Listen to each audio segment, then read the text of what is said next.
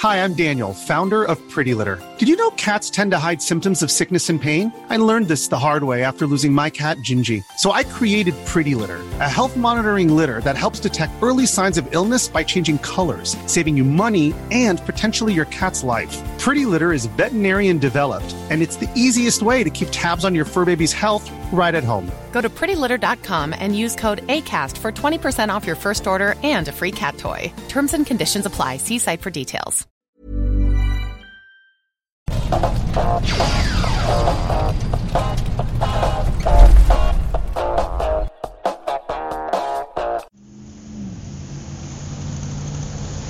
Herzlich willkommen, liebe Serien-Junkies, bei einer neuen Ausgabe des Serien-Taxi. Ein bisschen Popkultur für unterwegs mit Tommy und Axi. Ausgabe 5 heute. Axi, herzlich willkommen. Uh, kleines Jubiläum. Ja, Hallo Thomas. Mini-Jubiläum. Feiern jetzt jedes Mal. Letztes Mal haben wir schon gesagt, wow, Baby. vierte Folge, Wahnsinn.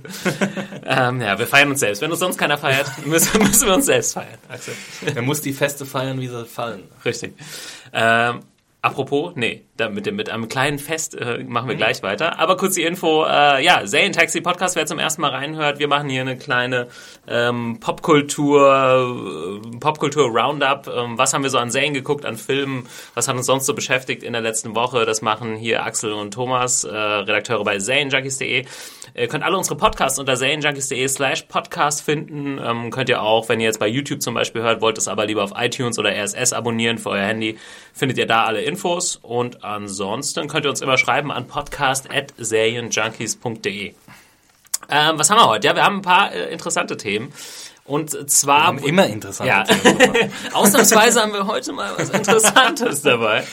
Nee, wir haben wirklich coole Sachen heute. Wir wurden ganz oft angesprochen auf Rick and Morty, weil wir neulich mal kurz Animationsserien angesprochen haben und wir haben es uns tatsächlich mal äh, zu Gemüte geführt. Darüber wollen wir kurz äh, sprechen. Eine sehr, sehr crazy und schräge und lustige Animationsserie. Äh, Axel wollte, glaube ich, noch so ein kleines äh, Comedy-Roundup machen, weil er neulich gesagt hat, ah, äh, er hat alle Comedies abgebrochen, aber es stimmt gar nicht so richtig. Es gibt die erste Korrektur in der Geschichte des Serientaxis.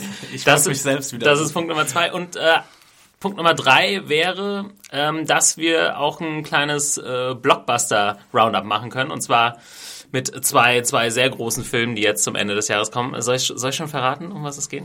Hm. Ah, also. Nein, äh, Axel hat, äh, kann uns was zu Mockingjay Part 1 erzählen und ich habe gestern den dritten und letzten äh, Hobbit-Teil im Kino gesehen und werde dazu ein paar Worte verlieren. Aber bevor wir richtig einsteigen, als Wireheads und Nerds äh, müssen wir natürlich eine Sache ansprechen, die uns auch äh, öfter zugetragen wurde, die wir aber auch sofort gesehen haben. Ich glaube, gestern war das, ne, am Mittwoch. Äh, dass es jetzt offiziell ist, dass eine remasterte HD-Version von The Wire rauskommen wird, und zwar in 16 zu 9. Hm. Äh, wer jetzt sagt, "Hä, so what, hä, 16 zu 9, hä, ist ganz normal.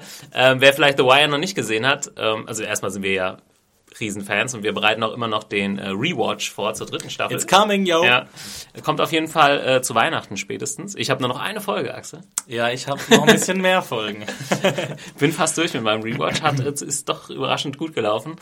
Ähm, ja, aber The Wire war eben das Besondere damals, dass es noch in 4 zu 3 gedreht wurde. Es war gerade so eine Umbruchszeit, wo man gedacht hat, ja, wahrscheinlich wird jetzt 16 zu 9 und HD der neue Standard, aber es war noch nicht ganz und es war auch teurer zu drehen.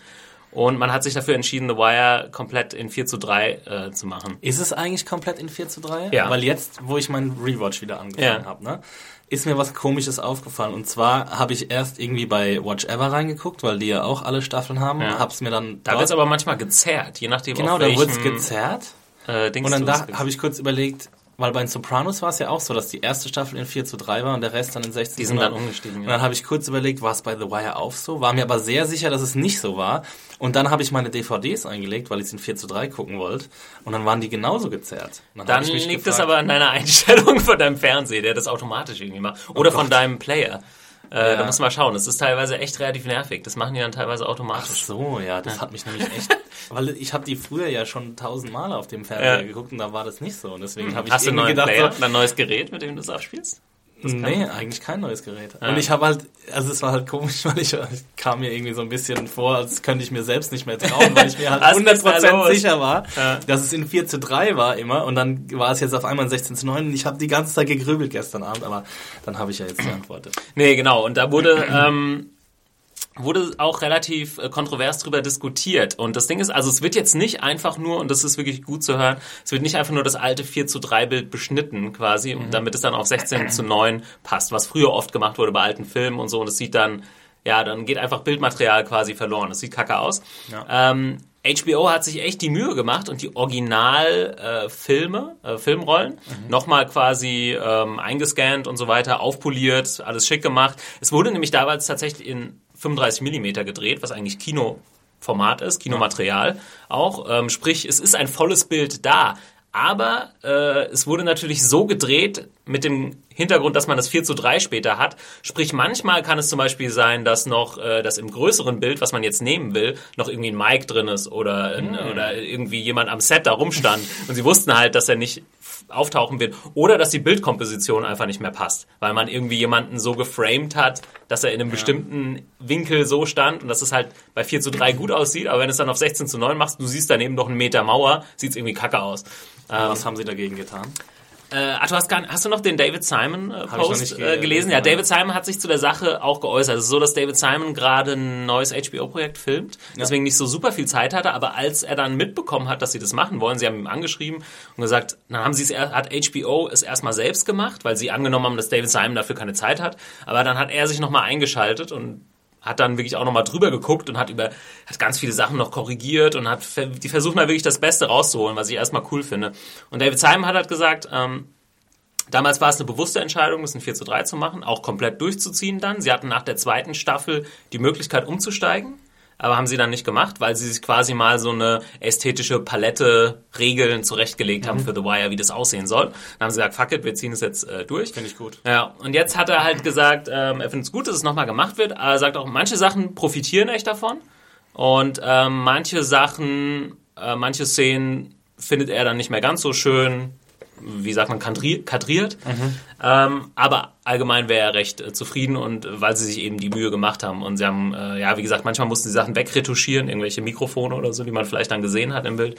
Manchmal äh, haben sie, sind sie vielleicht ein Stück näher rangegangen, damit das irgendwie wieder besser kadriert ist. Ja. Und ähm, also es wurde extrem viel Arbeit reingesteckt. Aber das Geile ist, also jetzt am 26. Dezember kommt The Wire dann, glaube ich, auf HBO Go. Mhm. Komplett in 16 zu 9 und HD.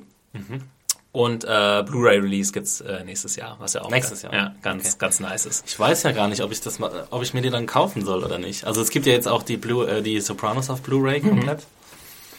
Ich weiß nicht. Also David Simon hat es jetzt wie gesagt so ausgedrückt, dass er gesagt hat, ja, es ist jetzt keine bessere Version für ihn, aber eine Alternativversion. Ja. Und er ist halt froh, wenn Leute es sich angucken, die sich vielleicht vorher nicht angeguckt hätten, weil den 4 zu 3 irgendwie zu oldschool ist und kein HD und so. Ein ganz neuer Markt entschlossen. ja, ein bisschen vielleicht schon. Ne? Also ja. es ist halt, ja, ich finde es jetzt auch nicht schlimm, dass es Leute zugänglicher gemacht wird. Ähm, ja. Es gibt auch durchaus Leute, die sagen, oh, ich kaufe mir keine Serie auf DVD, weil es ist für mich ein veraltetes Medium, kein HD, was soll ich damit? Es ist nicht mehr up to date. Und ja, so wird es vielleicht nochmal, also kriegt es nochmal ein, ein längeres Leben, diese Serie, die ja jeder gesehen haben muss. So. Ich bin ja, also. Du bist Purist. Ja, also David Simon hat ja auch eher so eine Com-Si, Com-Sa-Antwort gegeben, ne? Also er war ja, er hat gesagt, es gibt Vorteile, es gibt Nachteile. So. Ja. Also und er hat gesagt, sehr eindeutig, es ist nicht verbessert worden. Hm. Von daher, ich weiß nicht, ich bin da schon. So er hat gesagt, manche Sachen sind besser, manche Sachen sind schlechter. Ja, also manche in, Sachen sind gleich. In der, ist ein Nullsummenspiel. ja, im Endeffekt schon. Ähm, und ich bin da schon so ein bisschen Purist. Ich meine, ich, ich bin jetzt kein militanter Purist und sage, es darf sich niemand diese Serie auf 16 zu 9 angucken und es ist eine Schande, dass sowas passiert. Ich verstehe, dass es Leute gibt, die da einen anderen visuellen Anspruch haben und andere Sehgewohnheiten. Aber ich weiß nicht, ich finde ähm, es bei Serien auch immer so ein bisschen wichtig, die in dem Kontext der Zeit zu sehen, in, dem sie, in der sie gelaufen sind. Ja. Also jetzt beim Rewatch ist es mir zum Beispiel wieder aufgefallen. Ähm, erstens mal ist es ja so, dass The Wire eine zeitlose Geschichte erzählt. Also, ähm, aber die Zeit, in der sie spielt, spielt trotzdem eine Rolle. Also man erkennt es zum Beispiel auch an Klamotten und sowas, was die damals angehabt ja. haben. Das war halt so richtig. Where? Ja, so. ja, genau. Und, äh, Sean John und sowas. Ja. ähm, ja, und das hilft es halt so ein bisschen da einzuordnen und allein, also einfach dieser ganz einfache fast schon puritanische Look von The Wire, der, der ist einfach Teil dieser Serie. Und wenn mhm. das jetzt aufpoliert wird, dann geht, glaube ich, so ein bisschen dieser Charme verloren. Ähm, deswegen glaube ich eher nicht, dass ich es mir in dieser polierten Version angucken werde, aber ich bin natürlich offen für alle, die das machen wollen. Ähm, ja, ich hätte hab schon irgendwie Bock drauf. Ich werde auf jeden Fall reinschauen.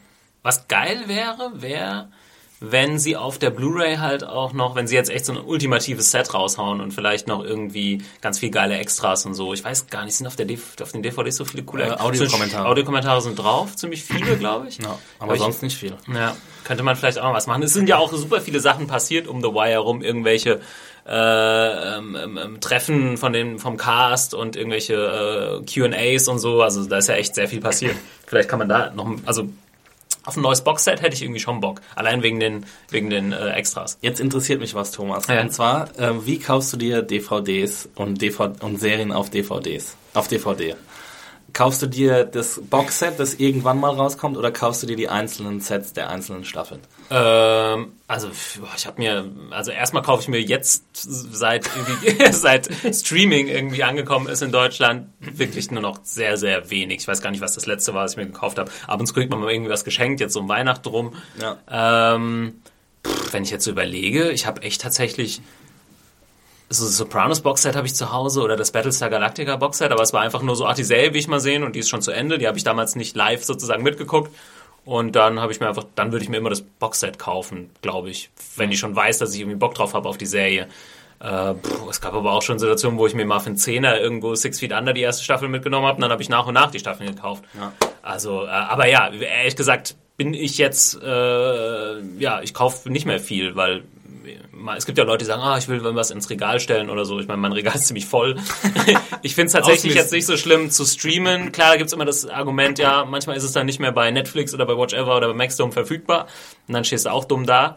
Tatsächlich kaufe ich mir nicht wirklich Episoden so einzeln. Äh, das kann man ja auch bei iTunes oder so machen. Also ich habe jetzt keine digitale Bibliothek. Ich greife immer nur auf das zurück, was ich irgendwie streamen kann in meinen Flatrates sozusagen. Auch ein bisschen tricky. Also ich glaube, ich streame oder ich kaufe mir eine Box. Ich musste nämlich vor kurzem feststellen, dass Six Feet Under nicht mehr bei Watch Ever ist. Damn it! Jetzt habe ich Ja, genau. sechs Episoden geguckt. Ich kann dir was mitbringen. Also. Ah, sehr gut. Hab die erste Staffel Deadwood rum und dachte, ich mache das so parallel. Eine Staffel Deadwood, eine Staffel Six Feet Under, eine Staffel Deadwood. Und jetzt ist Deadwood noch bei Netflix, aber äh, Six Feet Under nicht mehr bei, äh, bei Watch Ever. Was sehr schade ist, aber vielleicht kannst du mir ja aushelfen. Ja, da- das auf jeden Fall. Ich glaube, Ich habe dich gefragt, weil es bei mir so ist, dass ich mir DVDs nur als Einzelstaffel hole. Ja. Und die müssen dann auch immer von derselben Reihe und Ausgabe sein. Also da bin ich auch so ein bisschen Purist, was das angeht. Ich würde mir jetzt, es gibt von Breaking Bad zum Beispiel dieses Fass. Ne? Und Ja. sowas würde ich mir einfach jetzt nicht kaufen. Also das gefällt mir einfach nicht, wenn, wenn das so im Regal steht. Und ich kaufe mir noch Sachen, ähm, die, also meine absoluten Lieblingsserien, die habe ich alle auf DVD oder Blu-ray. Ähm, aber das muss dann ein bestimmtes Format haben, damit es bei mir den Weg ins Regal findet. Also bei mir ist auch meist echt eine Kostensache, weil wenn die Serie schon komplett durch ist, dann sind ja meistens diese Gesamtboxen, jetzt mal abgesehen von diesen Special Editions mit irgendwelchen Schnickschnack, das mache ich eigentlich auch nicht, ähm, sind ja meistens günstiger einfach. Dann kostet es sich zusammen einen Zehner weniger, als wenn du dir jetzt einzeln die Staffeln kaufst. Ja. Ja, und meistens schlage ich dann, wie gesagt, gleich komplett zu. Klar kann es natürlich sein, dass die Serie irgendwie gar nicht gefällt. Ähm, ja, aber gut, dann fährt man halt zur Not. Ich weiß noch, die, also die Sopranos-Boxen, die ich zum Beispiel habe, das sind noch so ganz alte, uralt. Also heutzutage kriegst du ja einfach so ein, eine DVD-Hülle, wo dann acht CDs drin sind oder sowas. Wie bei The Wire zum Beispiel. Ja, also ich habe diese ultimative Mafia-Box. die ist Ja, so genau. Und ich habe halt Sopranos als Einzelboxen und es sind richtig so breite, aus schwerem Karton gefertigte mit, mit, ähm, mit so kleinen Heftchen noch drin und kleinen, äh, ja, also so schön, was schön haptisches, was man irgendwie auch schön in der Hand halten kann und was ziemlich liebvoll, liebevoll gestaltet ist. Und dafür habe ich auch viel Geld ausgegeben. Ich glaube, die habe ich irgendwie relativ schnell, äh, nach, nachdem die erschienen sind in Deutschland, habe ich die gekauft und die haben da, glaube ich, so 50 Euro pro Box gekostet oder so. Ja, das ist äh, jetzt auch aktuell ein krasser Preisverfall. Ne? Also DVDs kosten ja kaum noch was. Kriegt man ja hinterher geschmissen quasi jetzt auch gerade vor Weihnachten. Wir brauchen eine Ähm. DVD-Preisbindung in Deutschland. Naja, ich glaube, also ich weiß halt, wie lange werden jetzt DVDs und Blu-rays noch überleben? Eben, Ich glaube nicht mehr, so ein, zwei Jährchen noch und dann hat sich das, vielleicht so ein bisschen erledigt. wie bei Vinyl und, und CDs. Ja, Ja, auch immer noch. äh, Und es gibt immer. Der Markt der Liebhaber wird wahrscheinlich groß genug sein, damit das irgendwie überleben kann. Aber natürlich die große Masse wird zum Streaming abwandern. Das Ja. ist natürlich viel einfacher. Ja, gerade ich muss auch sagen, Streaming funktioniert ja auch in HD mittlerweile relativ lässig. Wenn man eine schnelle Internetverbindung hat, Ja. ähm, hat man, weil am Anfang habe ich doch gesagt, ja, Blu-ray, da habe ich einfach geil, Full HD, super. Aber mittlerweile habe ich das ja eigentlich auch beim Streaming und so. Von Auf jeden Fall. Schade ist es ein bisschen um die Extras, die eventuell aussterben könnten, so ein bisschen. Seien es Audiokommentare, seien es irgendwie hinter den Kulissen Videos. Äh, Ich denke so an jetzt äh, Herr der Ringe, Super Special Editions, das ist schon geil. Da gibt's halt super viel Zeug. Ne? Wenn du jetzt ja einfach den Film digital kaufst, sind da ja meistens nicht diese Extras dabei. Lustigerweise Das ist bin ich auch in dem Bereich ein Purist und gucke Ja. mir einfach immer nur die Serie oder den Film an. Nie die Extras. Nee. Hast du auch nie Audiokommentare bei The Wire Nee. Ich versuche das manchmal, aber irgendwie denke ich mir dann, ja, nee, ich will jetzt aber wissen, was da wieder passiert. so. Es ist viel Ja. interessanter als das, Also- was derjenige jetzt gerade erzählt. Ja, Audiokommentare finde ich ja eigentlich sau interessant. Ähm, Gerade wenn Filmemacher irgendwie sprechen oder so.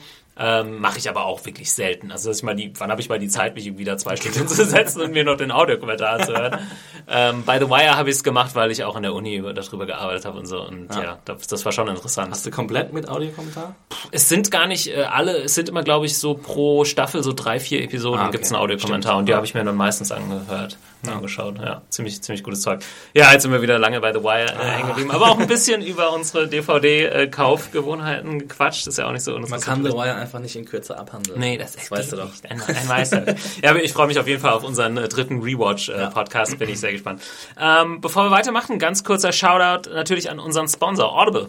Äh, Audible sponsert Taxi, sind wir sehr, sehr dankbar für und freuen uns, dass wir so einen coolen äh, Sponsor gefunden haben, der auch so gut passt äh, zu uns. Unter audible.de slash Junkies könnt ihr euch, also könnt ihr Audible kostenlos testen und ein gratis Hörbuch äh, herunterladen. Audible gibt's Hörbücher und ähm, ja, als Downloads aller Art. Und äh, ich würde heute einfach mal äh, empfehlen, da es äh, nächste Woche der Hobbit in die Kinos kommt, äh, schaut doch mal, wenn ihr Bock habt, ähm, der Hobbit von J.R. Tolkien nochmal zu lesen oder beziehungsweise zu hören, würde ich euch da das äh, Hörbuch ähm, ans Herz legen. Es gibt nämlich eine Hörbuchversion, einfach das Buch vorgelesen wird und ein ziemlich cooles Hörspiel alternativ. Also das wäre so äh, mein Tipp. Bist du Tolkien-Leser gewesen früher? Äh, Also ich der Hobbit- Hobbit gelesen. Ja. Ich habe Herr der Ringe nicht gelesen. Ähm, ich habe Hobbit einmal gelesen mit zehn Jahren oder Ja, so. Also das ist eigentlich auch ein gutes, gutes Alter. Also echt, äh, vielleicht habt ihr, es sind ja sogar Leute da draußen, die Kids haben. Ähm, das ist wunderbar für, für Kinder, cooles Abenteuerbuch. Ähm, und das Hörspiel und das Hörbuch sind echt cool erzählt. Das Hörspiel ist, äh, glaube ich, schon ein bisschen äh, älter. Das ist, das ist ziemlich der Klassiker sozusagen unter den äh, Hörspielen. Ähm, ja, audible.de slash Zane Junkies könnt ihr das ausprobieren, wenn ihr Lust habt. Oder ihr könnt euch auch jedes andere Hörbuch da testweise herunterladen. Ähm, okay, machen wir weiter. Äh, Rick and Morty wollten wir machen, Axel. Rick Ähm, and Morty in the morning. das passt jetzt es hatten, ähm, es geht, ja, Twitter ging es erst los und dann auch in der Redaktion. Adam und Felix, unsere Kollegen, haben uns mit Rick and Morty Auf jeden die Fall ganze Zeit genervt. Shoutout Ähm, an die beiden. Äh, sie haben so lange persistiert, dass, äh, dass wir dann endlich angefangen haben zu gucken. Oder ich zumindest. Und ich glaube, dann habe ich es dir nochmal empfohlen. Ja, ja. Und ich bin absolut begeistert von dieser Serie. Also ich habe, ich weiß noch damals, als der Pilot rauskam, habe ich mir den Piloten angeguckt und habe irgendwie gedacht, ja, ist okay, aber interessiert mich jetzt nicht besonders. Ich finde die Charaktere nicht besonders sympathisch und so. Und es war wahrscheinlich zu viel anderes Zeug zum Gucken, deswegen habe ich es einfach zur Seite gelegt. Und es ist tatsächlich so, dass die erste Episode, also von allen, die ich bisher gesehen habe, ich habe noch nicht alle gesehen, aber eigentlich die beste ist, äh, die schlechteste ist, sorry. Also erklär doch mal kurz Rick and Morty, was es überhaupt ist. Animationsserie, ja, ne? genau. Bevor, wir, bevor die Leute irgendwie denken, ah, vor was äh, sprechen die hier überhaupt? wir gehen direkt in die Kritik rein, ja. Ähm, nee, Ja, Rick and Morty äh, handelt von Rick und Morty. Äh, Rick ist so ein äh, älterer Herr, ein ziemlich wahnsinniger Sch- Wissenschaftler und Morty ist sein Enkelsohn. Äh, sie wohnen zusammen im Haus der Familie. Ähm, es ist so ein bisschen Marty McFly und Doc Brown. genau. So, viel, Genau, so, so von der Dynamik her. Ja.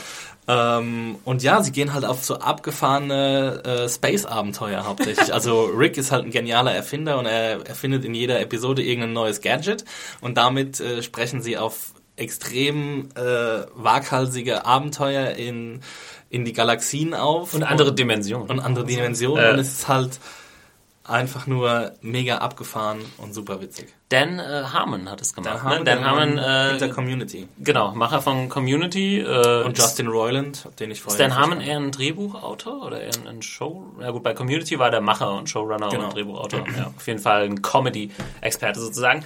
Und genau, es ist eine Animationsserie und aber auf jeden Fall eher was für Erwachsene. Wir hatten Mhm. es ja neulich schon vom Thema her. Weil, äh, also ich habe jetzt bis jetzt drei Episoden gesehen. Wie viel hast du schon gesehen? Ich habe jetzt acht Ich gesehen. habe es leider nicht geschafft, noch mehr zu schauen. Äh, gestern hätte ich irgendwie noch mal Zeit gehabt, aber irgendwie hatte ich dann nicht Lust auf sowas Stressiges, weil es schon ein bisschen stressig ist, teilweise Rick and Morty. Ja, also es wird auch geflucht, das äh, kommt ja bei Comedy Central, da ist es glaube ich gebliebt. Ich habe jetzt die Version noch nicht gesehen, aber ich habe es jetzt auf Blu-ray geguckt und da sind, ist, ist es halt unzensiert. Also es äh, kommen halt auch Flüche Mhm. Ist vor, als so wäre von... Was sagen die denn? Also, sagen die Fuck und Fucking, Shit? ja, sagen sie alles. Und das hat mich ziemlich überrascht, weil es ja eigentlich eine Comedy Central Serie ist. Aber es ist ja bei South Park genauso. Äh, South Park wird auch gebliebt Ja. und äh, dann gibt's aber auf der Blu-ray-Version oder DVD-Version wird- gibt's dann unzensierte Ausgabe. Ja, genau. Ähm, ja, ist ja auch krass. Also Rick, also hier der äh, alte äh, Erfinder, wird ja auch so ein bisschen als Alki äh, angedeutet, oder? Er rülpst ja so die ganze Zeit und hat immer so Sabber im Mund hängen. Das habe ich am Anfang gar nicht so gecheckt. Ja. Ähm, und ja, es ist auf jeden Fall schon sehr, sehr schräg. Nicht nur die Abenteuer, die sie überle erleben, also sie sind auf jeden Fall abgefahren. Es gibt irgendwie eine Folge, die ist so ein bisschen Inception-mäßig, ich glaube, es ist die zweite, wo sie Traum im Traum im Traum im Traum und es wird halt echt immer noch eine draufgesetzt. Ähm, es hat eine extrem krasse Geschwindigkeit, extrem krasses Pacing. Und ähm, ja, zieht seinen Humor tatsächlich so eher aus diesem schräg, aus dieser schrägen Art einfach. Nicht so sehr aus jetzt so Wortwitzen oder so oder Ja, irgendwelchen Gags. teilweise ja. auch nicht so nicht so dominant wie bei anderen Comedy-Serien, aber äh, ja einfach so, dass dass es halt wirklich Schlag auf Schlag geht und auch die Beziehung zwischen Rick und Morty ist irgendwie so witzig und äh, verquer. Also die beiden äh, Morty will eigentlich nie auf diese Abenteuer mitgehen und wird dann von Rick dazu überredet, weil er meistens irgendeine Leverage hat, also irgendein äh, Druckmittel, das er gegen ihn aus, äh, ausspielen kann und äh, Morty ist halt so ein kleiner Kerl mit hängenden Schultern, der eigentlich irgendwie ähm, jetzt gerade in die Pubertät kommt, sich für Mädchen interessiert und irgendwie auch in der Schule gut sein will, aber merkt, dass er halt so ein bisschen ein Loser-Typ ist. und, und Rick ist halt irgendwie so das Genie, das aber irgendwie überhaupt nicht sozial kompetent ist. Also er verärgert halt alle seine Umstehenden Äh, immer so er scheißt auch immer so ein bisschen drauf, eigentlich, Genau. ne? also auf seine Family und so. Ja. Und ja, es ist eigentlich, es ist halt krass, weil er eigentlich so extreme Sachen neben dem normalen Leben macht, dass eigentlich jeder sagen müsste, was geht, aber die Leute interessieren sich auch nicht so wirklich für ihn, deswegen äh, nimmt er aber immer Morty mit, äh, das ist so sein einziger Kumpane. Genau, und wenn Morty mal nicht da ist oder so, ist Rick auch irgendwie traurig. und ich finde auch, also die anderen Figuren sind auch äh, ziemlich gelungen. Also die Familie besteht noch aus dem ähm, Familienoberhaupt Jerry quasi und dessen Ehefrau, ähm, der Name mir jetzt gerade nicht einfällt, und die Tochter, der Name mir auch nicht einfällt. Aber mein absoluter Liebling ist eigentlich Jerry, weil er ist halt so ein absoluter unsicherer Loser-Typ, der irgendwie versucht, immer mit äh, Morty zu bonden und sowas, und es aber nicht so wirklich hinkriegt. Ist Morty eigentlich der Vater der Frau, ne? Oder? Morty? Äh, ach so, Ähm, nee, also Rick Rick, ist der meinte ich Vater jetzt, der sorry. Frau, ja, genau. genau. Ja. Genau, sie haben unterschiedliche Nachnamen. Ähm, und ja, er, ist, er erinnert so ein bisschen an Randy Marsh aus South Park, der, der eigentlich auch meine Lieblingsfigur in South Park ist. So, und äh, einfach so ein liebenswerter Loser-Typ. Aber weißt du, ähm, das hat uns, glaube ich, äh, als das jemand mal kommentiert hat bei YouTube auch geschrieben, wir sollten nochmal über Rick and Morty sprechen, dass es auch so eine Besonderheit wäre, dass die Dialoge vorher aufgenommen werden, äh, bevor Genau, es die animiert wird. Animation wird. gemacht, nachdem äh, quasi das Drehbuch fertig ist und die Dialoge aufgenommen sind. Äh, ja, stelle ich mir auch Ja. Irgendwie krass vor, weil, also klar, gut, du musst ja vorher das Drehbuch schreiben, ähm, aber eigentlich, man kennt es ja irgendwie aus diesen Making-of-Videos, sprechen die Leute, sehen die Leute irgendwie Ja. die Szene und sprechen dann über ihre Figuren und ja, weiß ich, stelle ich mir schwer vor, ohne was vor Augen zu haben, dann diese Dialoge irgendwie rauszuhauen. Die sind halt auch sehr, sehr schräg irgendwie, auch von der Art her irgendwie sehr schnell und so abge... Das gibt- Der hat halt auch so eine komische Art zu sprechen, Rick, ne? Und ganz, ganz seltsam. Ja, und Justin Roiland, der Serienschöpfer, der ähm, spricht, glaube ich, auch beide Hauptrollen. Er spricht Rick und er spricht Morty. Ach, das hat Dan Harmon mit äh, dem anderen, äh, wie heißt Genau, der? Justin Roiland. Ah, Kennt man den schon von irgendwann? Ich kannte ihn nicht vorher. Okay, naja, sagt man jetzt auch nichts. Ähm, Rick and Morty, auf jeden Fall gutes Zeug für alle Leute, die mal wieder Bock auf eine äh, Animationsserie für Erwachsene, ziemlich abgefahren auf jeden Fall. Wer so ein bisschen, auch wer so, ja, Sci-Fi und ja, vor allem Sci-Fi-Nerd, glaube ich. Es gibt Ja. es sehr, sehr viele Anspielungen. Ich habe jetzt erst drei Folgen gesehen, aber wie gesagt, von Inception über Back to the Future zu, weiß ich nicht, Star wahrscheinlich noch mehr. natürlich. Ähm, Gibt's echt diverse Anspielungen. Ähm, ich habe es neulich schon mal kurz erwähnt, als wir zur Animationsserie für Erwachsenen äh, kamen. Da würde ich kurz noch BoJack Horseman noch mal in den Raum schmeißen. Ich hatte es dir noch mal empfohlen, Axel. Äh, du kamst ja, bis jetzt noch nicht dazu, das äh, zu schauen. Es haben tatsächlich nicht so viele geschaut, bis jetzt auch bei uns in der Redaktion. Es ist ähm, die erste, ich weiß nicht, ob es die erste, aber es ist eine Animationsserie von Netflix, die auch in diesen es ist offensichtlich ein Markt, der sich auch irgendwie rentiert. Ne? Man sieht ja mit Family Guy ja. und American Dad und South Park, was da und alles den gibt. Simpsons. Also Animationsserien für Erwachsene sind weiter so im Kommen und im, am Boomen. Und Netflix hat halt BoJack Horseman gemacht. Das kam dieses Jahr raus. Jeder, der Netflix hat, kann das halt irgendwie abrufen, die erste Staffel. Ähm, und am Anfang dachte ich, war ich auch relativ skeptisch und dachte so, ach ja, das ist dann halt wieder so ein American, äh, hier so ein Family Guy Ding mit ja. flachen Gags und so. Und die erste Folge ist tatsächlich auch die schlechteste, weil ich das Gefühl habe, da machen sie halt so dieses Ding so, ah, es passiert irgendwas und dann so Flashback, ja. hahaha, weißt du noch damals und dann so diese zusammenhangslosen Witze, fand ich äh, nicht so cool. Aber dann wird's doch äh, sehr, sehr cool. Äh, es geht, also sind zwei Sachen, die mir gefallen. Einerseits habe ich so eine Schwäche für diese Art von Geschichte. Es spielt in Hollywood. Bojack Horseman ist ein Schauspieler, also die Welt besteht aus Menschen und Tieren. Da wird kein Unterschied gemacht. Also jemand mit einem, Bojack Horseman ist so ein Mensch mit einem, äh, ja, wie Horseman halt, ja. äh, ein Mensch mit einem Pferdekopf, aber er datet auch normal äh, menschliche Frauen. Wie Brian in Family Guy. Ja, wie auch immer. Und ähm, er war damals irgendwie vor 20 Jahren in einer beliebten Sitcom und hat super viel Geld gemacht und jetzt 20 Jahre später chillt er halt in seiner Villa, säuft den ganzen Tag und hat nicht wirklich was zu tun, hängt über dem Bademantel ab und bei ihm zu Hause lebt noch, äh, ich weiß gar nicht, wie heißt die Figur jetzt nochmal? Egal, auf jeden Fall von ähm, äh, Aaron Paul gesprochen, einfach oh. so ein Slacker bei ihm rum. und ähm, Moocher.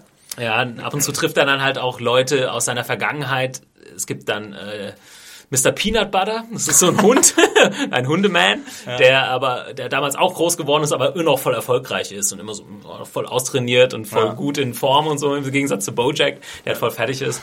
Und äh, die Story fängt auch, das Coole ist, an, also es ist sehr schräg, auch sehr erwachsen, es wird sehr viel geflucht, es geht aber auch sehr viel so um, um äh, es wird teilweise relativ ernst, äh, weil, weil er halt depressiv ist, offensichtlich, Bojack, ja. Mhm. Und dann wird's halt teilweise echt, echt hart. Er will irgendwie so an seinem Comeback arbeiten, aber ist irgendwie down, weil keiner ihn mehr mag und guckt auch ständig seine alten Folgen, äh, wie er damals so toll geschauspielert hat und so, aber hat auch Leute auf dem Weg zum Erfolg quasi vor den Kopf gestoßen. Es wird dann immer wieder aufgerollt. Und das ist halt das Coole, dass ähm, da hat Netflix das so ein bisschen zunutze gemacht, dass man sofort alle Folgen hat es ist ja sehr, relativ selten, dass man in diesen Animationsserien eine fortlaufende Geschichte erzählt. Mhm. Macht man hier aber so ein bisschen. Also du kannst auch die Folgen einzeln auf jeden Fall gucken, aber es wird schon eine fortlaufende Geschichte erzählt. Er will, will dann ein Buch schreiben lassen von einer Ghostwriterin und äh, die versucht ihm dann näher zu kommen und immer sagen, so, wie lief das damals und so und er öffnet sich so langsam äh, ihr und dann gibt's immer neue Geschichten aus seiner Vergangenheit. Ein so. probates Stilmittel. Ja, ähm, genau, aber es ist ganz cool, dass man halt, äh, weiß nicht, irgendwann in einer Folge zum Beispiel wird man das Hollywood-Sign irgendwie von ihm zerstört und in den nächsten Folgen ist es halt immer noch kaputt immer. Ja. Also das sind so kleine Sachen, aber auch äh, storytechnisch äh, werden da Sachen fortgeführt. Von daher ein bisschen vielleicht eine kleine Neuigkeit äh, mhm. in der Hinsicht. Aber ansonsten, ja, ich habe halt so ein bisschen so eine Schwäche. Das hatten wir auch so ein bisschen an Entourage äh, erinnert, so vom, vom Setting her. Ich habe halt echt so eine Schwäche dafür, weil ich mir auch oft so vorstelle, wenn du halt mal so viel Erfolg und Geld hattest, was ja. motiviert dich dann noch? Was ja. machst du noch? Du hast theoretisch die Möglichkeit, wie es halt Bojack macht, den ganzen Tag in deinem Haus abzuhängen, Whisky zu trinken und nichts zu machen. Und das ist auch nicht das wahre Leben. Ja. ähm, von daher wäre so ein bisschen auf dieses Hollywood-Lifestyle. Erinnert mich total an, ich glaube bei Entourage gibt's, ist es nicht Bob Saget, der mal ja. äh, so ungefähr ist er halt darauf. Ja, damit, Bob Saget spielt sich ja da irgendwie selbst. Und hängt halt den ganzen Tag auch nur ab und bestellt sich ab und zu mal ein paar Frauen ins Haus und so. Ähm, genau, Bojack Horseman auf Netflix, wer sowieso gerade irgendwie das Probeabo laufen hat oder überhaupt bei Netflix ist und vielleicht gedacht hat, ne, schaut einfach mal rein. Also ich werde es auf jeden Fall tun, Thomas. Ja. Ähm, nicht nur, weil du es jetzt sehr, sehr. Nur weil ich es gesagt habe. Sehr gut angepriesen hast, sondern auch, weil, weil man immer mehr darüber hört. Also es hat jetzt echt, glaube ich, eine Weile gedauert, bis die Leute drauf gekommen sind. Mhm. Aber jetzt einmal im Twitter-Feed habe ich jetzt auch in den letzten Wochen auch immer wieder gehört, oh mein Gott, warum hat mir niemand gesagt, dass Bojack Horseman so gut ist und so. Und also sobald ich mit Rick and Morty durch bin, mhm. wird das angefangen. Achso, übrigens äh, gesprochen von Will Arnett, der das äh, ziemlich ah, cool macht. Er hat jetzt wieder Zeit, weil The Millers abgesetzt wurde. genau, ähm, Will Arnett ist dabei. Äh, ach, Gott, ja, Aaron Paul und Ah, wie heißt die von Community? Die Junge mit den braunen Haaren? Ach, Alison Brie. Ja, die spricht auch äh, eine Figur. Also, äh, ziemlich gutes Zeug. Bojack Horseman. Beeindruckender Cast auf jeden Fall. Ja, eigentlich schon. Mhm. Ja, ich glaube, das ist für die, sagt, das hört man ja immer so, das ist für die Hollywood-Leute eigentlich so easy money. So ein schöner Nebenverdienst. Ja. Also, du gehst einfach so wahrscheinlich irgendwie so eine Woche lang in so einen Cast. Planning for your next trip? Elevate your travel style with Quince. Quince has all the jet setting essentials you'll want for your next getaway, like European linen, premium luggage options, buttery soft Italian leather bags, and so much more. And it's all priced at 50 to 80% less than similar brands. Plus, Quince only works with factories that use safe and ethical manufacturing practices. Pack your bags with high-quality essentials you'll be wearing for vacations to come with Quince. Go to quince.com slash trip for free shipping and 365-day returns. In so ein Tonstudio, Äh. sprichst da ein bisschen dein Zeug ein. Und theoretisch sind diese Serien ja nicht weniger erfolgreich als Ja. normale, äh, aufgenommene Serien, real, real life. Bei Netflix weiß es halt nicht. Ja. äh, Exi, wolltest du noch, äh, du wolltest gerne noch mit äh, Genau, ein wir paar haben jetzt- Comedies reinschmeißen. Ich mache jetzt noch einen, also ich wollte einfach nur so einen kleinen, weil ich vor ein paar Ausgaben mal gesagt habe, dass ich aufgehört habe, Comedies zu gucken und das ist, glaube ich, ein bisschen falsch verstanden worden Was ist da los? Äh, also ich habe nicht aufgehört, Comedies zu gucken, sondern ich habe aufgehört, äh, also ich habe ein bisschen ausgesiebt, sagen, sagen wir mal, meine Serienauswahl und in dem Zusammenhang würde ich gerne zwei Comedies nennen, die mir sehr am Herzen liegen und die ich äh, mich letztes Jahr wirklich auch emotional sehr berührt haben und die mir viel, viel Spaß gemacht haben und die ich mittlerweile auch schon mehrere Male durchgeschaut habe.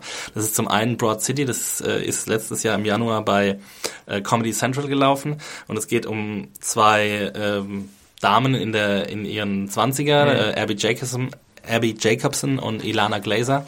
Ähm, und es erzählt eigentlich nur deren äh, Alltagsabenteuer in New York. Also es sind so zwei Stoner Girls, die irgendwie immer versuchen, ähm, ja, das nächste High zu organisieren. Sie sind chronisch pleite, sie haben kein, äh, kein Geld, keine coolen Jobs, äh, sie haben überhaupt kein Glamour-Leben, aber sie haben sich, es erzählt halt irgendwie so eine ganz tolle Gesch- Geschichte von so einer ganz engen ähm, Frauenfreundschaft und ähm, ist halt auch aus feministischer Perspektive eine Sache, die mir in letz im letzten Jahr ziemlich ans Herz gewachsen ist, so ein bisschen darauf zu achten, ähm, wie Frauen porträtiert werden in Serien, ähm, und das sind halt eben so die, ja, die ersten Frauen, die sich halt nehmen, was sie wollen, die, die machen, was sie wollen. Sie sind, ähm, also es wird oft mit Girls ver ver verglichen, aber es ist eigentlich nicht wie Girls. Also es ist viel, viel cooler als Girls. Also, äh, und die Gir also für die Girls-Charaktere hat man ja mittlerweile nach vier Staffeln und nach drei Staffeln gar nicht mehr so viel übrig. Und die beiden, die sind einfach so krasse Sympathieträger. Und äh, man muss sie einfach lieb haben und sie haben die abgefahrensten Abenteuer. Es gibt haufenweise super coole Nebencharaktere, die ich absolut liebe. Einer ist gespielt von äh, Lincoln, äh, von Hannibal Buress, äh, Buress, einem Stand-up-Comedian. Und also sein Charakter ist einfach die, der absolute Knaller. Ich finde es total cool. Ich, es hat zehn Episoden, die erste Staffel. Und ähm, ist mittlerweile auch auf DVD und Blu-ray draußen. Und ich habe es jetzt, glaube ich, schon dreimal geguckt dieses Jahr und könnte es immer wieder gucken. Es ist großartig. Ich habe sorry, ich hab da auf jeden Fall, äh, als du es damals angepriesen hast, mal reingeschaut, zwei, drei Folgen. Bin nicht so gut reingekommen. Ja. Ähm, es war aber auch noch die Zeit, wo es, glaube ich, Woche für Woche lief und dann gab es halt keine weiteren Episoden und dann bin ich irgendwann wieder rausgeflogen sozusagen. Äh, ich hatte schon mal Bock, noch mal reinzugucken. Es war nicht so ganz mein Humor. Ich fand es Ja. jetzt aber auch nicht doof. Ja. Äh, ich fand es auf jeden Fall interessant. Ähm, die Gags, ja gut, so eine Comedy braucht oft so ein bisschen, bis, bis man reinkommt. Ja. Ähm, ja. Ja, bei mir war es ganz anders. Ich war ja von Anfang an komplett, äh, komplett überrascht davon und komplett äh, eingenommen davon. Also ich habe die Pilot-Review geschrieben letztes Jahr, äh, dieses Jahr im Januar und ich habe fünf Sterne gegeben, was ich echt eigentlich selten mache bei Oh, Pilot-Reviews. echt? und ich war so einfach so begeistert und es war halt so unerwartet, weil ich nichts wusste von der Serie vorher und deswegen habe ich mich so darüber gefreut. Aber äh, lange Rede, kurzer Sinn, die zweite Staffel läuft jetzt im Januar an und ich freue mich schon sehr und alle anderen, Broad City in Deutschland schon im Fernsehen? nee, ich noch nicht. Aber man kriegt es auf Äh, Blu-ray und DVD äh, ist draußen und Von ich, daher, äh, kleiner Geheimtipp, vielleicht äh, irgendwie für Weihnachten oder auf so. jeden Fall. Das zweite, was ich noch kurz nennen will, äh, ich mache es auch schnell, äh, ist Review with Forrest McNeil. Das Ich ist habe überhaupt nicht gehört. Ja. Ich das kennt, das kennt kein Mensch. Das ist äh, ja. Ähm, ich weiß auch gar nicht, ob es bei uns im Serienportfolio ist. Ich wollte es immer mal anlegen. Ähm, auf jeden Fall ist es äh, Und zwar, diese, die Hauptfigur ist äh, Forrest McNeil, wie der Name schon sagt, und er hat eine eigene Review-Show. Okay. Aber das Besondere ist, er reviewt nicht irgendwie Filme oder Bücher oder Essen, sondern er re reviewt das eigene Le also das Leben an sich. Okay. Und in jeder Episode, es sind zehn Episoden der ersten Staffel, ähm, gespielt von Andy Daly übrigens. Äh, den kennt man aus zum Beispiel ähm, Kenny Powers, wie hieß die Serie? Eastbound so, and Down. Ja. Ähm, und er spielt äh, diesen Reviewer und er kriegt von äh, fiktiven äh, Zuschri äh, Zuschauern kriegt er Zuschriften, was er machen soll. Und in jeder Episode reviewt er drei verschiedene Dinge. Und das, ähm, er reviewt zum Beispiel, wie es ist, ähm, abhängig zu sein, drogenabhängig zu sein. okay. Dann fängt er an, irgendwie Koks zu ziehen und sowas. und dann, wie ist es, deine Frau zu betrügen? Dann muss er seine Frau betrügen. Und es hat aber halt, das ist alles fiktiv. Das ist, es ist alles fiktiv, okay. aber es ist halt, also es ist quasi eine Mockumentary, eine fiktive Mockumentary, okay, sagen wir ja. mal so.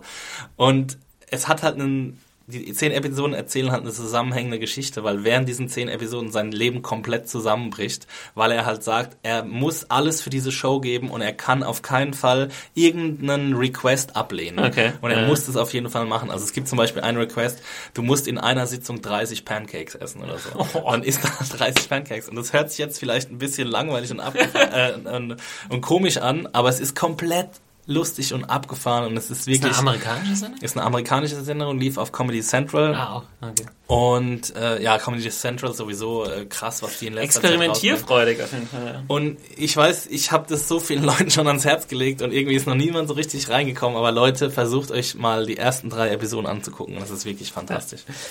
Sehr geil, äh, werde ich auf jeden Fall machen. Review, äh, Comedy Central. Dann hau ich noch kurz eine Sache raus, bis, bis wir, äh, bevor wir zu den Blockbustern kommen, wenn wir jetzt schon bei äh, Comedies diesen Jahres sind. Äh, Silicon Valley.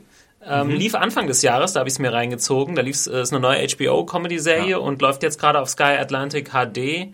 Genau. Ähm, ich denke mal dann bald hier auch auf DVD, Blu-ray und so weiter zu bekommen. Ich glaube, als Video on Demand kann es sein, dass man es auch schon kriegt. Ja. Äh, Silicon Valley fand ich cool. Das ist von Mike Judge, der unter anderem Beavis and Butthead gemacht hat oder auch Office Space. Kennst du den Film Office Space? Habe ich leider nicht gesehen. Sehr, ich immer mal sehr, sehr gutes Ding. Ähm, mhm ja, da ist Jennifer Aniston dabei, aber das ist trotzdem gut.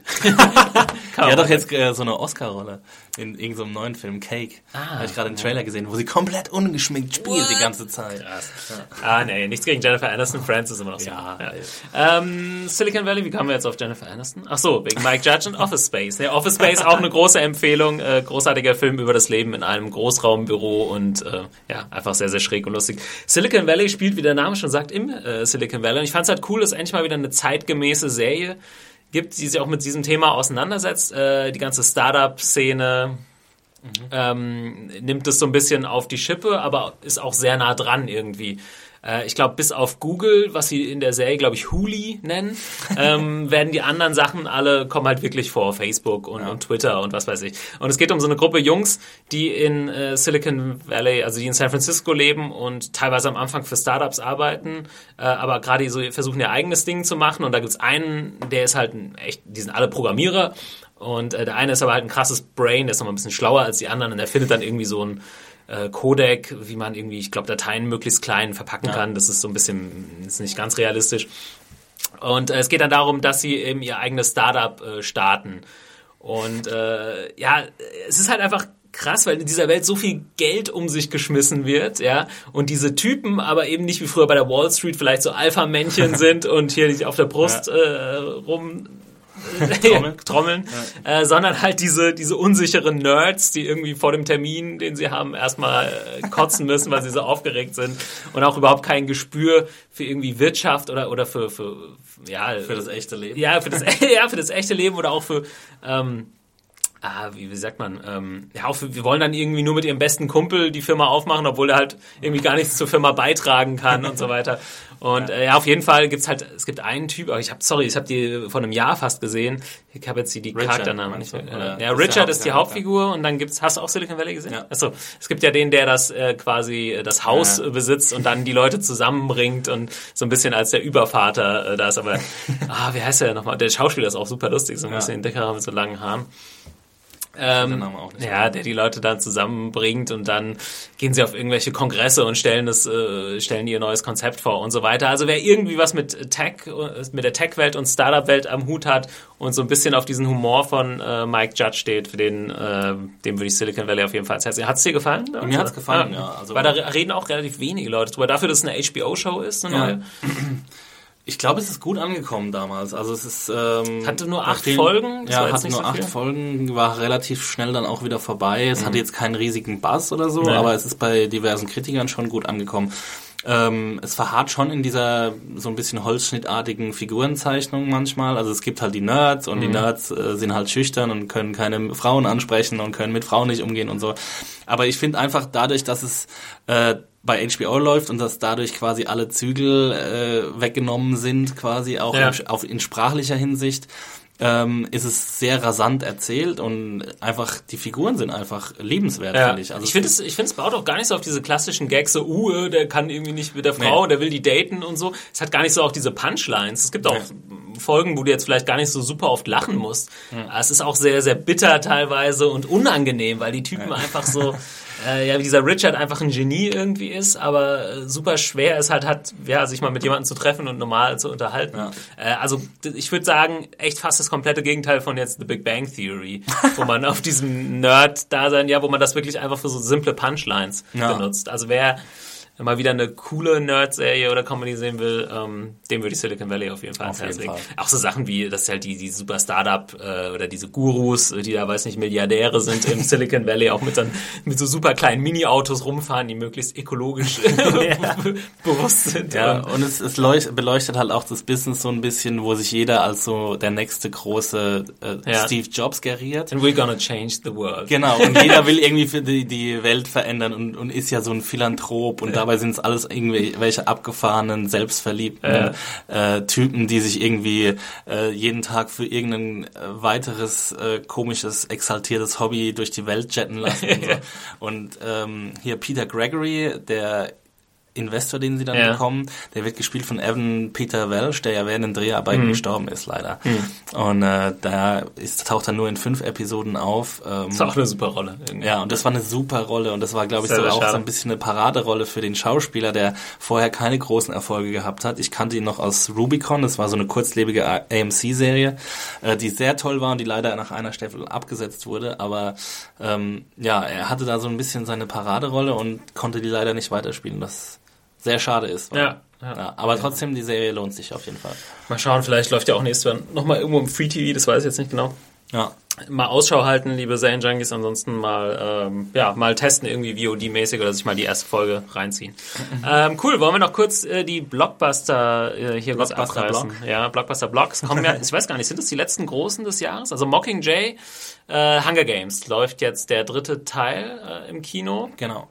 Äh, den habe ich noch nicht gesehen, aber du, Axel, ich warst recht begeistert, ja. glaube ich. Ich ne? bin begeistert, ja. Ich bin ja eh so ein kleiner Fan von der Hunger Games Reihe. Ich ähm. finde die eigentlich auch gut. Ja. Also ähm, ich meckere ja oft über die aktuelle Blockbuster, äh, ja allgemein über die aktuellen Blockbuster, die, die oft langweilig und zu, zu effektbeladen und so finde und für so eine Young Adult Sache, der erzählt halt wenigstens eine Geschichte und die Geschichte ja. ist nicht uninteressant. Also ähm, und er hat eine starke Protagonistin, ja. also äh, Katniss Everdeen, die im Zentrum steht, wird gespielt von Jennifer Lawrence mhm. und sie ist einfach die perfekte Schauspielerin für diese Rolle, muss man so sagen. Also ich bin großer Jennifer Lawrence Fan. Ich habe sie geliebt in Winter's Bone. Ähm, ja. Das war ein großartiger Film, den ich auch schon mehrmals geguckt habe. Und jetzt äh, Mockingjay Teil 3. Ich habe mich ehrlich gesagt ziemlich drauf gefreut, reinzugehen ähm, und war dann auch am Wochenende drin und bin extrem begeistert. Also es sagen manche Leute, dass es nicht gut war, den letzten Teil, also es basiert ja auf einer dreiteiligen ja. Buchreihe und der letzte Filmteil ist auf zwei Filme aufgesplittet worden. Dieses übliche neue Hollywood-Prinzip, dass ja. man irgendwie Blockbuster aufsplittet. Ich bin auch kein Riesenfan davon, aber ich finde, der Film leidet nicht darunter und das ja. ist eigentlich das Wichtigste. Ähm, so, der Film ist viel düsterer als die als seine Vorgängerteile und ähm, wo Kinder umgebracht werden in einer wo, Arena. Wo Kinder umgebracht werden in, in einer Arena. Natürlich ist das ganze Konzept sehr düster, aber die ersten zwei ähm, haben äh, daraus so eine Art Spektakel gemacht, wovon man sich eigentlich sehr gut unterhalten konnte, ohne zu lange darüber nachzudenken. Mhm. Und der dritte Teil, der bringt einen jetzt wirklich in diesen Kampf Rebellen gegen Kapitol und es gibt auch keine Hunger Games mehr. Also die Hunger Games sind vorbei. Die, ähm, es geht jetzt einfach um den Kampf dieser Rebellengruppe gegen äh, diese Schreckensherrschaft von Präsident Snow. Ja. Und ähm, dieser erste Teil ist sehr wenig Action basiert. Deswegen verstehe ich auch, dass viele Leute, die die ersten zwei Teile sehr gern mochten, ein bisschen enttäuscht waren, weil es einfach nicht diese krassen Action-Set-Pieces und Action-Szenen gibt, die es in den ersten beiden Teilen gab. Äh, und dafür ist er ähm, sehr viel ähm, ruhiger erzählt und leuchtet halt so ein bisschen die Beziehung der Protagonisten untereinander aus, ähm, auch die Psychologie äh, der Haupt, also des Hauptcharakters Katniss Everdeen und auch der anderen ähm, ihrer Mitstreiter wird ausgeleuchtet und dann ähm, schafft es der Film so eine Art Mediensatire zu sein oder auch ähm, Kritik dran zu üben an, sol an solchen Propagandaaktionen, weil Katniss Everdeen soll jetzt der Mockingjay werden, soll jetzt die Symbolfigur werden für die Revolution. Und die Revolutionäre pro, ähm, produzieren mit ihr im Mittelpunkt solche Propagandavideos, die sie auch offen Propagandavideos nennen und wollen damit quasi die öffentliche Meinung auf ihre Seite ziehen. Und das ist halt super interessant, weil Katniss Everdeen da sehr in dieser Rolle eigentlich gar nicht diese Rolle spielen will und ähm, sich dagegen aufbegehrt, aber trotzdem natürlich für diesen ähm, Cause, äh, also für diesen, wie sagt man, ähm, Für die Sache. für die oder? Sache, Ja. genau, äh, kämpfen will. Ja. Und da in einem großen Konflikt steht. Und das ist, fand ich einfach sehr, sehr faszinierend. Und ähm, der Film, ja, geht schlanke zwei Stunden. Ich hätte mir auch noch eine halbe Stunde länger angucken können, obwohl gar nicht so viele Action-Szenen sind. Es sind so drei, zwei, drei kleinere. Ähm, aber sonst ist es großartig gespielt, sehr gut geschrieben und für einen Young Adult-Film absolut sehenswert. Ja, also kann man ja echt froh sein. Das fand ich auch immer cool an den Hunger Games, dass halt ähm, ja diese politische Story da integriert ist, was ja eigentlich Ja. so, weiß nicht, so die besten Young Adult Sachen auch schon immer gemacht haben. Ich würde jetzt sowas wie zum Beispiel 1984 oder so, ja, war vielleicht früher auch eher so als Young Adult. Das gab es vielleicht damals noch Ja. nicht so wirklich, aber äh, war zum Beispiel auch ein Buch, was ich total gut fand in der Schule. Und Ja. ähm, es geht ja auch so ein bisschen in die Richtung. Würde jetzt auch nicht unbedingt sagen, dass es weniger politisch ist oder so. Vielleicht wird jetzt äh, Hunger Games nicht später mal irgendwie in, äh, in der Oberstufe gelesen Nee. oder so, weiß ich nicht. Aber warum eigentlich weiß nicht? Ne? Ähm, Fände ja. ich, fänd ich echt gut. Also mir haben die ersten beiden Teile auch sehr gut gefallen, gut inszeniert, gut gespielt. Ähm, beim zweiten Jahr, gut, das wiederholt sich ein bisschen mit Ja. dem mit dem mit dem Spielen, aber ähm, ich weiß auch gar nicht. Ich hatte ein bisschen durch diesen negativen Bass, hat das jetzt auch nicht so Lust, den zu gucken. Deswegen war ich auch noch gar nicht drin. Ähm, gibt aber eigentlich keinen Grund dafür, weil die anderen mir gefallen haben. Also werde ich, glaube ich, noch die nächsten Wochen reingehen, vielleicht nochmal meinen äh, Senf dazu abgeben. Aber ähm, wenn es jetzt eher ein bisschen politischer wird, finde ich das eigentlich cool, weil ich meine, die Games haben wir jetzt zweimal gesehen. ja, ähm, brauche ich nicht nochmal. nicht, ja. Sehen wir nicht nochmal und das ist gut. Ja. Cool. Ähm, dann mache ich noch, sage ich noch ein paar kurze Sätze. Ich, Ich hoffe, bin sehr gespannt, was du über The ich, hoffe, ich darf das. Ja, aber ich glaube, es gab keine Sperrfrist. Ich glaube, ich darf das, dazu schon was sagen. Ähm, und zwar kommt ja nächste Woche der dritte Teil der Hobbit-Trilogie raus, äh, die Schlacht der fünf Heere. Ich glaube, am 10.12., nächsten Donnerstag, also genau in einer Woche, läuft er an. Äh, keine Angst, ich spoiler jetzt hier nichts groß. Die meisten werden ja wahrscheinlich das Buch eh kennen oder so ein bisschen wissen, was passiert. Äh, aber dazu muss ich jetzt, wie gesagt, auch nicht so super viel sagen. Ich kann sagen, dass ich ein saugroßer Tolkien-Fan bin. Also Herr der Ringe irgendwie mit 15, 16 genauso im richtigen Alter oder 14, 15 gelesen. Ähm, mir dann auch alles von Tolkien reingezogen. Ich kenne auch die, die Kurzgeschichten und, und das Silmarillion und was da noch alles gab. Und deswegen war ich einer, was heißt einer der wenigen, aber ich war nicht einer von denen, die gesagt haben, oh, das ist jetzt nur Geldmacherei, den Hobbit in drei Teile zu teilen, so, weil ich weiß, dass Tolkien viele Sachen da noch drumherum geschrieben hat, die man gut einbringen kann. Und Peter Jackson Bock hatte, die einzubringen und gesagt hat, fuck, dann mache ich halt nochmal so ein Epic-Ding. Das kann man schon machen mit dem Material. Da sage ich gar nichts gegen. Aber wie es gemacht wurde, Guckst du Ähm, eigentlich The Colbert Report? äh, nee, nicht regelmäßig. Weil Colbert, es heißt ja, dass Colbert einer der größten äh, Tolkien-Nerds weltweit ist, so dass er halt auch. so ernsthaft? Oder? ja, ja, er tritt auch äh, regelmäßig in seiner Sendung, wenn er irgendjemand hat, der sich damit auch auskennt, tritt er gegen die an, gegen so kleine Wettstreite. Ja. Und er gewinnt immer. Ja. Das ist echt krass. Also die, die Tolkien-Welt, äh, für alle, die es vielleicht gar nicht so wissen, die ist unfassbar detailliert. Also wenn irgendwie irgendeine Figur von irgendeinem Land da redet oder von irgendeinem früheren Krieg, das hat Tolkien alles ausgeschrieben irgendwo. Ja, Also das ist quasi, der hat eine eigene, ich sag mal so 1000 oder 2000-jährige Geschichte mehr oder weniger Das runtergeschrieben. Es war sein Lebenswerk. Der hat alles, was er geschrieben hat, hat irgendwie mit Mittelerde zu tun. Und das, was in Herr der Ringe oder in der Hobbit erzählt wird, sind nur kleine Bruchstücke von dem, was da passiert in dieser Welt.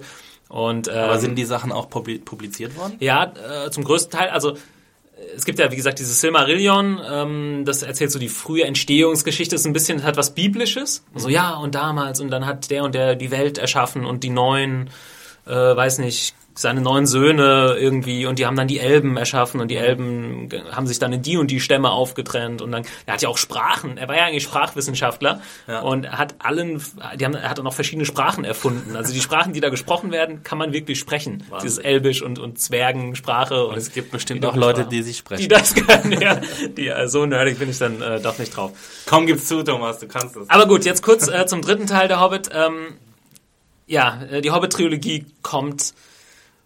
Und ich finde, man muss äh, vergleichen. Weil viele sagen ja, der Hobbit ist nicht Herr der Ringe. Ist korrekt. Der, der Hobbit ist ein ganz anderes Buch als Herr der Ringe, aber die Hobbit-Filme sind sehr stark am Herr der Ringe angelehnt. Allein von ihrem Aufbau, wie sie, wie sie aussehen und so. Und deswegen muss, und die, der gleiche Regisseur hat sie gemacht. Und er wollte es offensichtlich auch so ähnlich machen. Er schafft es aber nicht. Und ich frage mich halt immer, es ist so ein bisschen das George Lucas Phänomen. Hat Peter Jackson nicht verstanden, was an den Herr der Ringe Filmen cool war, so dass er das nochmal macht? Er macht nämlich alles, was cool war, jetzt anders. Und vor allem dieser CGI Overkill ähm, tut dem Film nicht so den Gefallen. Der Film ist jetzt, ähm, ich weiß nicht, ein ganz großer Teil ist eben diese Schlacht der fünf Heere und ich find's relativ lahm. Ähm, ich habe mir eben extra nochmal bei YouTube so ein, zwei Szenen aus dem Herr der Ringe angeguckt. Äh, irgendwie Aragorn und äh, Legolas und, und der Zwerg oder so kämpfen gegen diese Urukai, wo dann Boromir stirbt. Ähm, und es sind alles Typen in Kostümen und die kämpfen sich mit Schwertern und haben irgendwie coole Choreografien, aber es sieht halt noch, weil die das halt wirklich machen mussten, irgendwie halbwegs realistisch aus. Und bei der Hobbit ist es halt nur so tschu, tschu, tschu und hier Schnipp und Legolas springt und über den Kopf und Kopf abgeschlagen und es ist einfach nur Menschen fuchteln herum und CGI-Charaktere fallen neben ihnen um. Hört sich furchtbar an, Äh, das finde ich sehr, sehr schade. Es ist aber nicht nur das, es ist auch die Erzählweise und die Figuren. Ähm, die Geschichte von Thorin wird zu Ende erzählt, der im letzten Teil quasi so ein bisschen diesem Schatz und dieser Gier verfällt.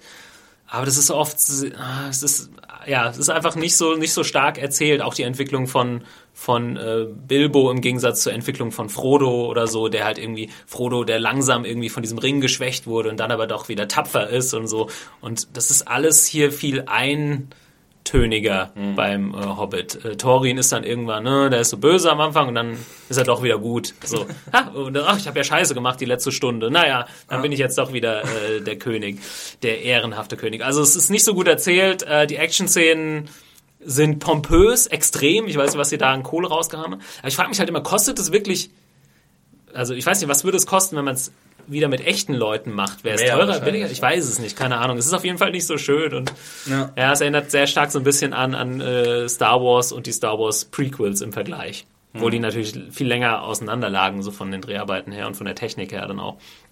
Ähm, ja, ich war jetzt im Endeffekt auf jeden Fall vom dritten Teil und ich habe den Hobbit immer noch verteidigt. Wie gesagt, gerade so dieses Dreiteilen und so fand ich okay, ich, fand ich nicht schlimm. Der erste, den fand ich irgendwie noch einen ganz netten Abenteuerfilm. Der zweite war auch noch okay, habe ich mir neulich noch mal für so einen Samst Sonntagnachmittag-Film auf der Couch, fand ich ihn cool. Benedict Cumberbatch hat das mit Smaug irgendwie super gemacht. Der Film ist immer dann am stärksten, wenn er wirklich mal Szenen ein bisschen laufen lässt. Äh, Jetzt im letzten Teil springt man so von, da gibt's irgendwie fünf oder sechs Parteien, irgendwie der geht dahin, der geht dahin und alles ist so auf, auf 11 aufgedreht, so, und alles ist so Herr der Ringe super epic. Es ist ein kompletter Film, der nur die epischsten Momente von Herr der Ringe versucht, nochmal zum, oder von der Hobbit oder von allem, was in Mittelerde je passiert ist. Es gibt diese Szene im, im Trailer, wo irgendwie äh, Thorin sagt, ja, und da fragt ihn, will you have peace or will you have war? Und er sagt dann mit so einer super künstlich tiefen Stimme, I will have war. Stimmt, das kenne ich sogar auch. Und weißt du, die Szene ist eigentlich ganz cool, aber das Geile ist, es gibt bestimmt fünf Szenen in dem Film, wo er so spricht. Das ist gar nicht die einzige Szene, wie es in einem normalen Film wäre, dass man das aufbaut und dann ist es auf einmal so, oh, was geht jetzt? Äh, sondern es ist einfach alles irgendwie ein bisschen too much. Ja, das ist so meine grobe, ohne jetzt zu viel ins Detail zu gehen. Ähm, Schade. Zum- ja, aber es gehen ja trotzdem genug. Leute rein. Ja. Wir können da keinen Einfluss drauf Und wie gesagt, ich bin da echt, echt positiv und noch als großer Fanboy, äh, auch großer Fan der Filme und noch größerer Tolkien-Fan Bist jetzt ein bisschen ernüchtert. Ja, ich habe jetzt auch ehrlich gesagt gar nicht mehr so super viel erwartet. Ähm, ich finde die jetzt auch insgesamt alle äh, nicht super schlecht oder so, aber sie sind halt in diesem Blockbuster-Brei drin, den es halt sonst so gibt. Man irgendwie, man hat keinen Bock mehr, irgendwie mal eine gute Interaktion zu schreiben. Äh, die Figuren sind irgendwie glaubwürdig. Hauptsache, die müssen irgendwas machen, machen es dann und es passiert halt irgendwie ein Setpiece. So. Ja. Ja, und ja, Es wird nicht mehr so viel. Wert auf die Story gelegt, ne? Es Ja. gibt ja, wir hatten es ja schon mal, das Post-Plot-Cinema Ja. irgendwie so ein bisschen. Äh, Ja, aber das ist vielleicht eine Diskussion für ein andermal, ne? Tatsächlich würde ich jetzt sagen, also die, die äh, zwei Filme hätten es getan, gerade wenn man sieht, was in dem Film so plottechnisch noch erzählt wird, was nicht super viel ist. Ähm, einfach dafür werden diese Kämpfe jetzt einfach zu krass ausgeweitet. Also ich weiß nicht, ob jemand eine Stunde oder anderthalb Schlachten sehen So lang, oder? Ja, also ich glaube, eine Stunde geht das locker. Es gibt so am Ende, äh, und da nehme ich jetzt, das sind auch keine Spoiler, das ist wirklich nur grob. Es gibt dann zwei, drei Einzelkämpfe, die so parallel laufen. Thorin kämpft gegen den und der kämpft gegen den und, Und irgendwann die verliert man Überblick. ewig. Ja, das, ist, das, das schneidet dann so vier, fünf Mal zwischen diesen Kämpfen hin und her. Ja, und denkst, wann ist das denn mal vorbei? Weißt du, wie so, weißt du, wie lang geht so ein normaler Kampf James Bond gegen irgendwas, ne? Fünf, Minuten, Minuten, maximal und das geht halt irgendwie, weiß ich, eine Viertelstunde. hat ja äh, Peter Jackson schon immer eine Vorliebe gehabt, ne? ja. Also ich habe jetzt keinen Hobbit-Teil gesehen, ich habe auch nicht... Gar nicht? Nee, Nein. also Und Herr der Ringe? Ja, ist schon. Ja, Herr der Ringe habe ich gesehen einmal. Ähm, also ich habe viele Freunde gehabt damals, die mich dann auch wirklich irgendwann dazu überredet haben, mir Herr der Ringe anzugucken, weil das wirklich so gar nicht meins ist. Ähm, ja, ich habe es mir angeguckt, ähm, bin kein Fan, ja, werde es mir auch wahrscheinlich nie wieder angucken, aber eins habe ich mitgenommen und das war, dass Peter Jackson Bock hat auf epische Schlachten. So. Und das hat mir beim Herr der Ringe, war mir das schon teilweise zu lang, wie da die, die Schlachten aufgeplustert wurden. So. Ja, wie gesagt, ich weiß gar nicht. Also Herr der Ringe fand ich halt so geil. Also es ist erstmal das Material irgendwie fast perfekt umgesetzt. Und es war halt genau in so einer Zeit, wo man nicht alles mit CGI machen konnte und ähm, Peter Jackson, ich weiß nicht, so, so Sachen, die mir im Gedächtnis bleiben, sind eher so kleine Sachen. Zum Beispiel diese Reiter hat man damals einfach, waren es Typen mit, einer, mit Kapuzen und hatten so fette, krasse Stiefel und äh, da gibt's dann diese eine Szene, wo die Hobbits sich verstecken und der Reiter kommt so runter und schnüffelt irgendwie so und dann kommen, weiß ich nicht, Spinnen und so aus dem Unterholz und das ist auch alles echt. Und das sind halt so die Szenen, die ich irgendwie cool fand. Die waren irgendwie creepy Sowas so ein bisschen. Ja, und nicht halt irgendwie. Legolas äh, bringt in zwei Minuten 20 Orks um mit Supertricks. äh, das sind halt genau die Sachen und er hat die Sachen, die irgendwie damals schon die Leute gesagt haben, "Ah, das hätte jetzt nicht sein müssen, aber okay, die hat er jetzt so voll hochgedreht für Ja. den Hobbit. Ja, und so diese klassischen Sachen sind irgendwie fast gar nicht mehr da. Sei es von diesen tollen Landschaftsaufnahmen bis Dings. Also, ach, können wir jetzt mit Greenscreen machen. Ne? Da sind auch echt bestimmt noch tolle Landschaftsaufnahmen drin und so weiter, aber ja, das, was mir eigentlich gefallen hat, was vielleicht eher an dem, ja, daran lag, dass sie vielleicht gar nicht so viel Geld hatten bei Herr der Ringe, äh, gefällt mir jetzt nicht mehr, obwohl sie halt da, was weiß ich, wie viele Millionen reingebuttert haben. Ne? Ja. Ja, ist schade ein bisschen.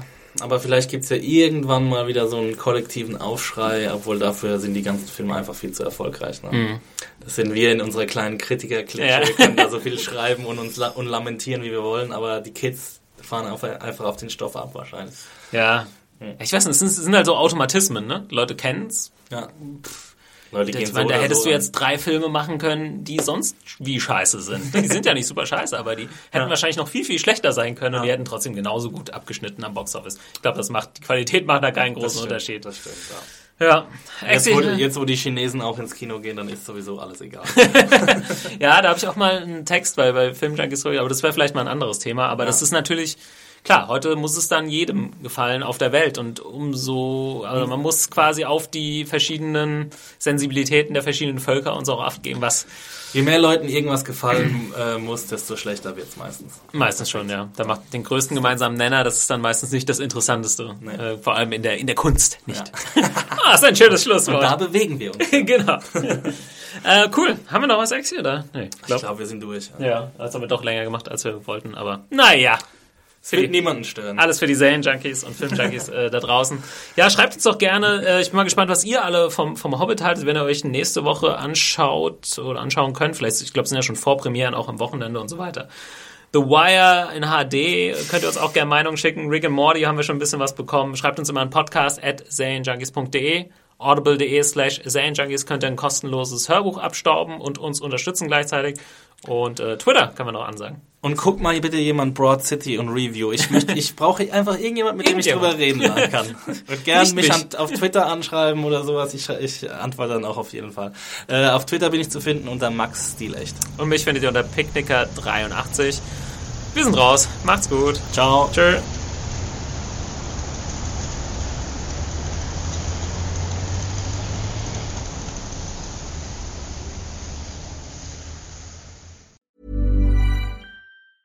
Planning for your next trip? Elevate your travel style with Quince. Quince has all the jet setting essentials you'll want for your next getaway, like European linen, premium luggage options, buttery soft Italian leather bags, and so much more. And is all priced at 50 to 80% less than similar brands. Plus, Quince only works with factories that use safe and ethical manufacturing practices. Pack your bags with high-quality essentials you'll be wearing for vacations to come with Quince. Go to quince.com slash pack for free shipping and 365-day returns.